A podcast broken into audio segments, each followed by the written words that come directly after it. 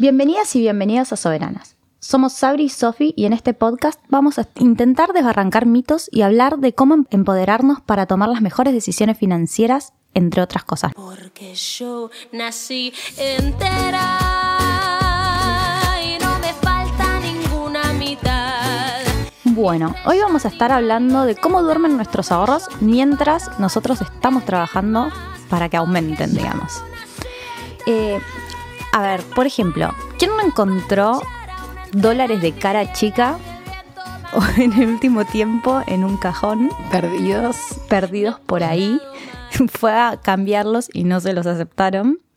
O se los aceptaron a un menor precio.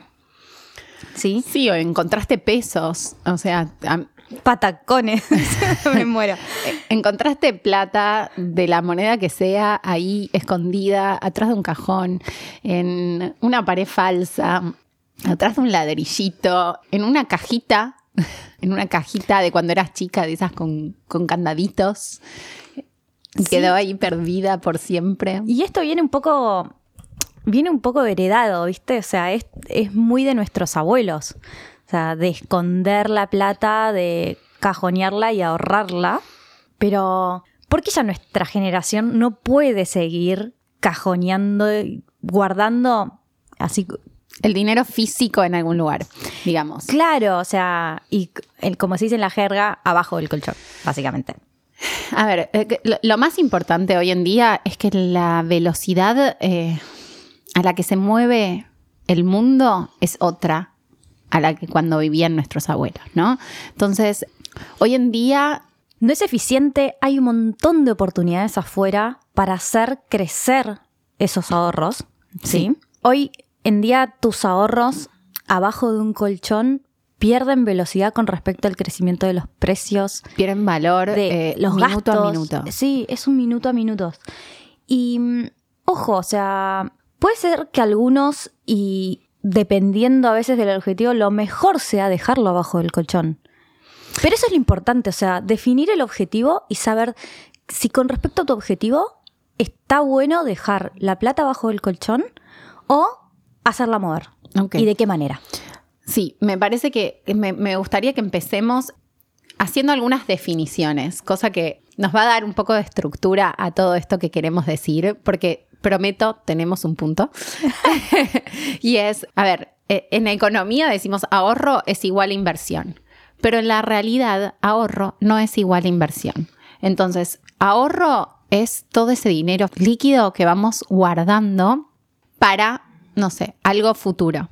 Inversión implica que ese dinero líquido que estamos guardando nos genere un interés. Entonces, la inversión es igual al ahorro más el interés. Entonces, partiendo de esa base, hay una diferencia enorme entre ahorrar e invertir ese ahorro. Y es este bendito interés que es lo que nos va a generar que ese capital que nosotros estamos guardando para algo futuro, porque tenemos un objetivo, porque cuando nosotros preguntamos a la gente, ¿para qué sirve el dinero? Y cuando uno se hace la pregunta a uno mismo, ¿para qué me sirve el dinero? Es para tener independencia, para cumplir objetivos, para vivir. Sí, como un medio de supervivencia. Exacto. Entonces, si vos tenés un objetivo y ese objetivo está en un plazo más largo que hoy, estos ahorros necesitan poder trabajar y no estar dormidos, como empezábamos diciendo, para que sea más fácil alcanzar ese objetivo. Pero lo más importante es entender cuál es nuestro objetivo. Exacto. Entonces, nosotros hicimos una encuesta que la hicimos circular por ahí, eh, algunos capaz ya la respondieron, y preguntamos algunas cosas que nos parecían importantes contar respecto a cómo percibimos la inversión, qué es el dinero, cómo lo trabajamos, qué hacemos y un poco la diferencia entre mujeres y hombres respecto a, a estas preguntas. ¿Quieres contar, Sofi? Sí. Eh, la mayoría de las personas, cuando le preguntas cuál es su primera memoria relacionada a una inversión o un ahorro, te responden que ahorraron en dólares y muchos responden que ahorraron en dólares para cumplir un objetivo, ya sea una computadora, para comprarse su primer computadora, una tabla de surf, un palo de hockey, por ejemplo en mi caso. Ahorraron en dólares para comprar algo en pesos. O sea, eso es un primer punto que lo voy a dejar ahí, un poquito eh, ahí medio en el aire y después vamos a charlar del tema. Bueno, después cuando preguntamos si invierten, la mayoría de las personas responden que sí, pero de esa mayoría de las personas, su inversión responden después que es compra de dólares o moneda extranjera. ¿Sí? Como para dejarlo un poquito más abierto. Que en definitiva es ahorro y no inversión. Exacto. Eso es una muy buena aclaración, Sabri. Porque la compra de moneda extranjera es un ahorro, no es una inversión. Porque si bien se valoriza esa moneda extranjera en el tiempo, no genera un interés. Exactamente. Entonces, sería lo mismo quedarse en pesos si el peso se valorizara respecto a otra moneda. Y después cuando empezamos a hablar a ver quiénes invierten y quiénes compran moneda extranjera, nos empezamos, empezamos a revisar las respuestas. Y cuando le preguntamos qué tipo de ahorro preferís, el 50% de los hombres nos respondieron que invierten en acciones, bonos y bitcoins. Pero solamente el 3% de las mujeres nos respondió que invierten en los mismos instrumentos.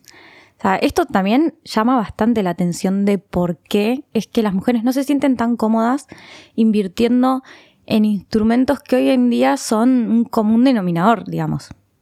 ¿Por qué no invertimos? ¿Por qué nos da miedo? ¿Por qué vamos directamente al dólar? ¿Lo hacemos porque nos sale en automático? ¿Porque, Porque no nos lo dijeron? Porque, o sea, te encontrás con un lenguaje accesible, porque cuando te hablan de inversión pensás que estás tomando un riesgo que quizás no es efectivamente el que estás tomando. A ver, en toda inversión hay que saber cuál es el riesgo y si uno se siente cómodo con ese riesgo. A mí la sensación que me da es que muchas veces, y esto es una percepción nada más, pero que muchas veces pensamos que el riesgo es mucho mayor de lo que realmente es. sí, que- o, o nos o le imaginamos damos- que no es compatible con nuestro objetivo. Creo que también tenemos que empezar a pensar que el riesgo es una medida, primero, relativa, que el riesgo respecto a qué, cuál es tu alternativa, ¿no? Y segundo, pensar en que el riesgo tiene que ser compatible al objetivo que queremos lograr. Entonces, no es lo mismo el riesgo que puedes asumir o que te puedes bancar si tu objetivo es dentro de 10 años comprarte un departamento o dentro de seis meses irte de viaje. Entonces, en el momento en el que podamos pensar en el riesgo relacionado al objetivo que queremos lograr, ahí es cuando vamos a hacer clic y ver las cosas de otra manera. Y ver las cosas de una manera objetiva, parece uh, como redundante, ¿no? Pero ir hacia un objetivo nos permite decir, bueno, yo tengo esto, de acá hasta acá, ¿qué puede pasar? ¿Cuánto estoy dispuesta a soportar? A ver, un pensamiento financiero tenemos todos y todo el tiempo. ¿Sí? Después, eh, no necesitas saber de finanzas o hacer un curso de finanzas para poder invertir. Necesitas informarte, preguntar. Preguntar sobre todas las cosas Sí. y saber qué preguntar. Y la idea acá es hacernos esas preguntas. Y a la hora de sentarte con alguien que, que te pueda ayudar, ya sea un conocido o sea realmente tipo tu asesor financiero, es sentarte y tener las herramientas para preguntar lo que quieras preguntar. Y en las respuestas, entender si la respuesta es compatible con lo que vos querés o no. A ver, eh, yo, yo cada vez que me, me siento a hablar con alguien, es fundamental tratar de entender hacia dónde queremos ir. Sí, y yendo un poquito a lo que sí necesitas para invertir, es justamente esto, tener un objetivo súper claro. O sea, ese objetivo puede variar en el tiempo, ¿sí? Y ahí pegás el volantazo y cambiás el tipo de inversión si es que es necesario o no. Pero el objetivo, en principio, para decidir, tiene que estar claro. O sea, ayer hablábamos con Sabri, no es lo mismo que vos quieras ahorrar para tus vacaciones y que las vacaciones sean en la costa argentina, a que vos quieras ahorrar para unas vacaciones en Uruguay, por ejemplo. O sea, en el momento en el que estás planteándote el objetivo, ya, digamos, el tipo de inversión que vos tenés que hacer para cumplir con el objetivo de las vacaciones en Uruguay va a ser diferente al tipo de inversión que vas a tener que... O sea, vos lo que necesitas, si vas a estar ahorrando para irte de vacaciones en la costa argentina, es algo, una inversión que le gane a la inflación de Argentina. ¿Sí? Que eso puede ser que el dólar no sea la opción. O sea, la compra de moneda extranjera no sea la opción. Porque no siempre la devaluación le gana a la inflación. Exactamente. Entonces, por eso decimos, el objetivo tiene que ser claro. Y en base a eso, tomar la decisión de dónde invertir en qué invertir y si te sentís cómodo con esa inversión. Exacto. Siempre también es súper importante entender el riesgo. O sea, ¿y qué riesgo te deja cómodo? Porque para el mismo tipo de objetivo, vos podés sentirte mucho más cómodo en una inversión X otra y otra persona se puede sentir mucho más cómodo en una inversión Y. ¿Sí? O sea, A ver, eh, ¿qué pasa con la comodidad? Yo, yo, esto es, esto es algo importante de aclarar porque me parece, a mí yo lo veo muchísimo, muchísimo en mi día a día. Y es, muchas veces no sabemos qué nos deja cómodas. A ver, si nunca invertimos, no, no, no podemos tener esa sensación de si estamos cómodas o no estamos cómodas, porque no, nunca lo sentiste, nunca lo percibiste y tenés una preconcepción de que eso no te deja cómoda. Ahora, la única forma de averiguar la comodidad es intentarlo. Y es hablando, es sentándote con tu amiga y decirle, che, quiero invertir, pero no sé qué hacer porque la verdad es que no sé, ¿vos alguna vez invertiste? Sí, no, blanco negro. Bueno, listo, cuando invertiste, ¿cómo te sentiste? ¿Cómo lo hiciste? A ver, yo confieso, y, y creo que lo dije en el episodio pasado, las primeras veces que invertí no me sentí para nada cómoda. Pero después, a medida que fui entendiendo qué es lo que pasaba cuando invertía, a medida que fui tomando confianza respecto a mis propias decisiones y respecto a mi propio ser, y me fui conociendo como inversora, fui agarrando otra dinámica y fui perdiendo ciertos miedos. Entonces, ¿a dónde vamos? Hoy, eh, le mandé a Sofi una, una frase que decía, si no hablamos de, de plata, no la podemos generar. O sea, no hay forma que la generemos. Entonces, empecemos a hablar de esto. Empecemos a hablar de qué es lo que nos deja cómodas, cómo nos deja cómodas. Y empecemos a mover esa energía. Y poner los números sobre la mesa. O sea, cuando te sentás a hablar con una amiga, vos, por ejemplo, vos invertiste en bitcoins. Sí, ¿cómo te fue? ¿Qué hiciste? ¿Desde qué plataforma? Y empezás a hacer esas preguntas. También las preguntas de cuánto, cómo lo hiciste, el cuánto es, el cuánto es sumamente necesario. O sea, porque también no es lo mismo invertir 100 dólares que invertir 10.000 en bitcoin. Y el cuánto O sea, el también riesgo es en también es otro. A O sea, nuestro propio capital. No es lo mismo que yo, que tengo un capital determinado, invierta 100 dólares, a que otro que tiene más capital que yo invierta esos mismos 100 dólares, ¿no? Sí. O menos capital que yo invierta 100 dólares. Pero hay que empezar a hablar de plata. O sea, hay que empezar a hablar de poner los números sobre la mesa. De que no, no sea tabú hablar de cuánto cobras. No sea tabú de cuánto, hablar de cuánto ahorraste y cuánto querés invertir. ¿Y en qué? Sí, o sea, pero no, no, no puede ser tabú, porque justamente de estas charlas, de estas charlas de amigas, es donde uno aprende y uno se empieza a interesar y uno se le empiezan a hacer esas preguntas incómodas, las cuales empieza a querer informarse un poco más. Y de vuelta, la información es poder. Aparte, las mujeres, en general, las personas en general tendemos a flagelarnos de más.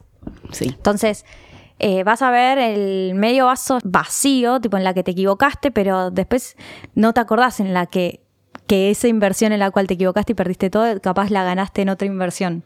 O sea, que hiciste anteriormente. O sea, estás invirtiendo tus ganancias de otra inversión. Entonces, uno también tiene que abrazar un poquito la equivocación. Porque existen todas las fases de tu vida, en todos los ámbitos, no solamente en el momento en el cual invertís. Te equivocás laboralmente, en un proyecto, te equivocás jugando al hockey, ¿sí? O sea, no ¿Quién no el metió un gol en contra, no? ¿Quién no hizo el pase, pase del gol en contra? Em, Entonces, quiero contar algo. ¿qué? Perdí 30, 40 pesos en su momento, igual 30, 40 pesos no son los 30, 40 pesos de hoy, ¿no? Estamos hablando Sí, ya hace hoy bastante. un caramelo. Pero agarrar y decir, mira, yo, a mí no me molesta si esto lo pierdo, y de repente lo viste tres años después y podés haber perdido todo o podés haber ganado un montón. Empezar a amasar un poco ese músculo de cuánto hoy yo puedo decir, ya fue, esto no me, no, no me pasa nada, probemos con esto. Probemos a ver qué pasa, a dónde vas, ¿Qué, qué, qué me pasa con esto. ¿Y cómo probamos? Bueno, ahí es otra de las cosas que sí necesitamos para invertir. Necesitamos una plataforma de inversión confiable. Confiable en el, en el sentido de que no nos estafen. Claro. y después te sientas cómodo con esa plataforma. A ver, hay algunas que son mucho más amigables que otras. Exacto. Algunas que sirven para eh, ciertas inversiones y otras sirven para otras tipo de inversiones. Entonces hay que ver también qué tipo de inversión a vos te gusta más, si preferís acciones, bonos y demás, o cripto. Sí, exacto, y saber que hoy en día la realidad es que todos tenemos accesible. Hay un problema que tenemos, al menos acá en Argentina, que nosotros la, la- la vemos, y es que uno no, no nace sabiendo esto, y no naces sabiendo que este GN4, como me pasó a mí, y decís tipo, bueno, co- compro cualquier porquería porque no me importa. ¿Sabes? Paréntesis, yo también compré. Pero creo que yo la agarré con 30 pesos y se me fue a 70. O sea, Sí. salía cada acción 30 y se me fue a 70. O sea, Sí. gané ese margen. Vos ganaste bastante más. Agarraste bastante antes que yo. Pero fue dos años antes que vos. Vos, eh, tu, tu- tu inversión duró seis meses, la mía duró tres años. Entonces, bueno, está. eh, eh, en cuanto a en cuanto a tiempo invertido, ahí ya. Pero bueno, algo que nosotras vemos, volviendo a la, a- a la realidad y no a las anécdotas, eh, algo que nosotras vemos es que acá en Argentina al menos es muy difícil encontrar plataformas que nos ayuden, que nos asesoren de una forma personalizada respecto a nuestros objetivos. Entonces eso lo vamos a tener que definir nosotros, lamentablemente, porque hoy en día no, no, no existe alguna plataforma que te ayude a alinear tus objetivos con tu inversión. Sí, generalmente las plataformas no tienen un asesoramiento minorista. Entonces, no queda otra que informarse. Porque invertir, de vuelta, invertir no es necesario tener grandes ahorros para invertir. Pero bueno, o sea, mientras más chicos sean tus ahorros que querés invertir, probablemente necesites estar más informado porque vas a tener menos asesoramiento, ¿sí? Sí, igualmente hoy en día hay acceso a información. Aparte de nuestro objetivo con, con el podcast es esto, es empoderarnos y darnos información respecto a cómo tomar las decisiones con el contexto que tenemos. Y es, a ver, yo tengo acceso al banco macro. Bueno, voy e interpelo al banco macro a ver qué opciones tengo yo de inversión. Y si tengo 100 pesos para invertir por mes, no importa o si son 100 pesos o si son 100 mil pesos. Voy al, banco macro y le digo, banco, decime qué opciones tengo de inversión. Y el banco te va, te va a listar y vos vas a probar y vas a ver, bueno, este mes tengo 100 pesos para ahorrar. Bueno, voy a poner 5 en esto que me dicen que es de más riesgo y voy a poner el resto en un plazo fijo. Ni idea, ¿entendés? Pero probar. Sí, a veces. Ver qué te pasa, A qué veces sentís. pasa un poco que vas al banco. eh, generalmente los bancos cuando es el asesoramiento minorista, eh, medio como que es como dice Sabri, hay que interpelarlos. O sea, hay que ir y plantarse en la puerta. Bueno, estamos en un contexto medio complicado para ir y plantarse en la puerta. Ya tenés que sacar un turno. Bueno, pero meterte online y leerte todos los fondos, leer, informarse, tomarse una hora de, de una semana para informarte de todos los productos que te ofrece el banco. Sí, exacto. O sea, y empezar a aprender un poquito sobre cuáles son tus opciones o si tenés que, a veces, para el tipo de inversión que querés hacer, te conviene abrirte un usuario en una plataforma externa al banco. O sea, pero bueno, eso es parte justamente de informarte y entender cuáles son las posibilidades, cuáles son las oportunidades que están allá afuera para hacer que tus ahorros trabajen con vos. Exacto. Y no que duerman. Sí, y no que duerman abajo del colchón, a no ser que sea necesario. Y volvemos, y acá me parece que empezamos a concluir un poco el episodio de hoy. La clave para poder invertir es tener el objetivo claro. ¿sí? Y en ese objetivo claro, ver cuáles son las posibilidades que se nos ponen enfrente, que están sobre la mesa, y en- siempre entendiendo el riesgo, ¿sí? Y saber que el riesgo es engañoso, que a veces pienso que no estoy lista para ese riesgo y lo estoy, y a veces pienso que me quiero arriesgar y después cuando arriesgué me dio una cachetada en la cara y quedé pasmada en el piso, ¿no? Pero de esos momentos en los que el contexto te dio una cachetada, es de donde aprendes. Y, y que eso no te haga tener miedo para toda la vida, sino agarrar y decir, bueno, ¿qué fue lo que de esto me dejó pasmada? ¿Qué fue lo, de- lo, que, el- lo que me dejó incómoda con esta inversión? Y justamente es entender que en el momento en el que vos estás invirtiendo, hay un riesgo que estás tomando. Siempre. Siempre. Compres dólares. Pero ¿O Eh, no? Ahí va. Pero en el momento en el que estás también comprando eh, dólares, vos también estás tomando un riesgo. Más que tomando un riesgo, hay un costo de oportunidad de comprar esos dólares y guardarlos abajo del colchón. Exacto. Es un costo de oportunidad y a veces es muy alto el costo de oportunidad. Exacto. Así que bueno, nada, la idea, conectando un poco con el próximo episodio, Sí. Es empezar a desmenuzar un poco cuáles son las alternativas que tenemos al alcance de la mano para poder tener las herramientas para informarnos adecuadamente. Entonces, esto fue un poco a modo de introducción de por qué creemos que es importante empezar a invertir. Y ahora que decimos, bueno, ta, sí, me siento re bien, voy a invertir. Ahora decís, bueno, eh, ¿y qué hago? Sí. ¿En qué? Escucharnos el próximo episodio Claro. que vamos a hablar de algunas alternativas eh, de inversión que tenemos accesibles casi todos, porque bueno, también vivimos en un país con una informalidad eh, muy alta en la economía. Pero bueno, ¿qué alternativas tenemos de inversión que estén al alcance de, de- de la mayoría de nosotros? Eh, Que están al alcance de cualquier persona que tiene una caja de ahorro en dólares, una caja de ahorro en pesos o una cuenta corriente. Sí, y estas alternativas están accesibles. Abrir una caja de ahorro en Brubank o en algún banco digital También. eh, en un abrir y cerrar de ojos. Así que bueno, no desbarrancar un poco. Dos mitos hoy. Uno, que los dólares abajo del colchón o los pesos abajo del colchón, porque no te sorprendas que hay gente que deja también los pesos en una cajita, son inversión. No, eso es ahorro, no te está generando ningún interés, ya sea en pesos o en dólares. Siempre se desvaloriza respecto a algo. El tema es respecto a qué. Y el segundo mito a desbarrancar hoy es que necesito tener mucha plata para poder invertir. Habiendo desbarrancado esos dos mitos, el objetivo del episodio de hoy es entender nuestro objetivo a la hora de ahorrar, para poder ir hacia ese objetivo con nuestras inversiones. Sí, a mí me gustaría agregar un objetivo así como chiquitito para ábranse una cuenta, comitente, revisen plataformas de inversión, inviertan como Sabri 30 pesos en lo que sea y empiecen, empiecen a probar. Pero Empiecen antes de eso siempre eh, pregunten las comisiones y los costos. Acá la asesora. Sí, sí, sí. La, la letra chica, digamos. La letra chica. No se dejen llevar por la letra chica.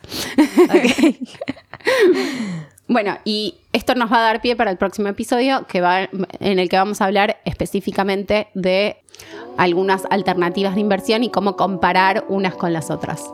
Sí, exactamente. Así que, próximo episodio. Los esperamos. Sí. Eso fue todo por hoy, amigos. Yo soy la que quiero ser. Ni el cielo que ahora ves, ni nubes negras.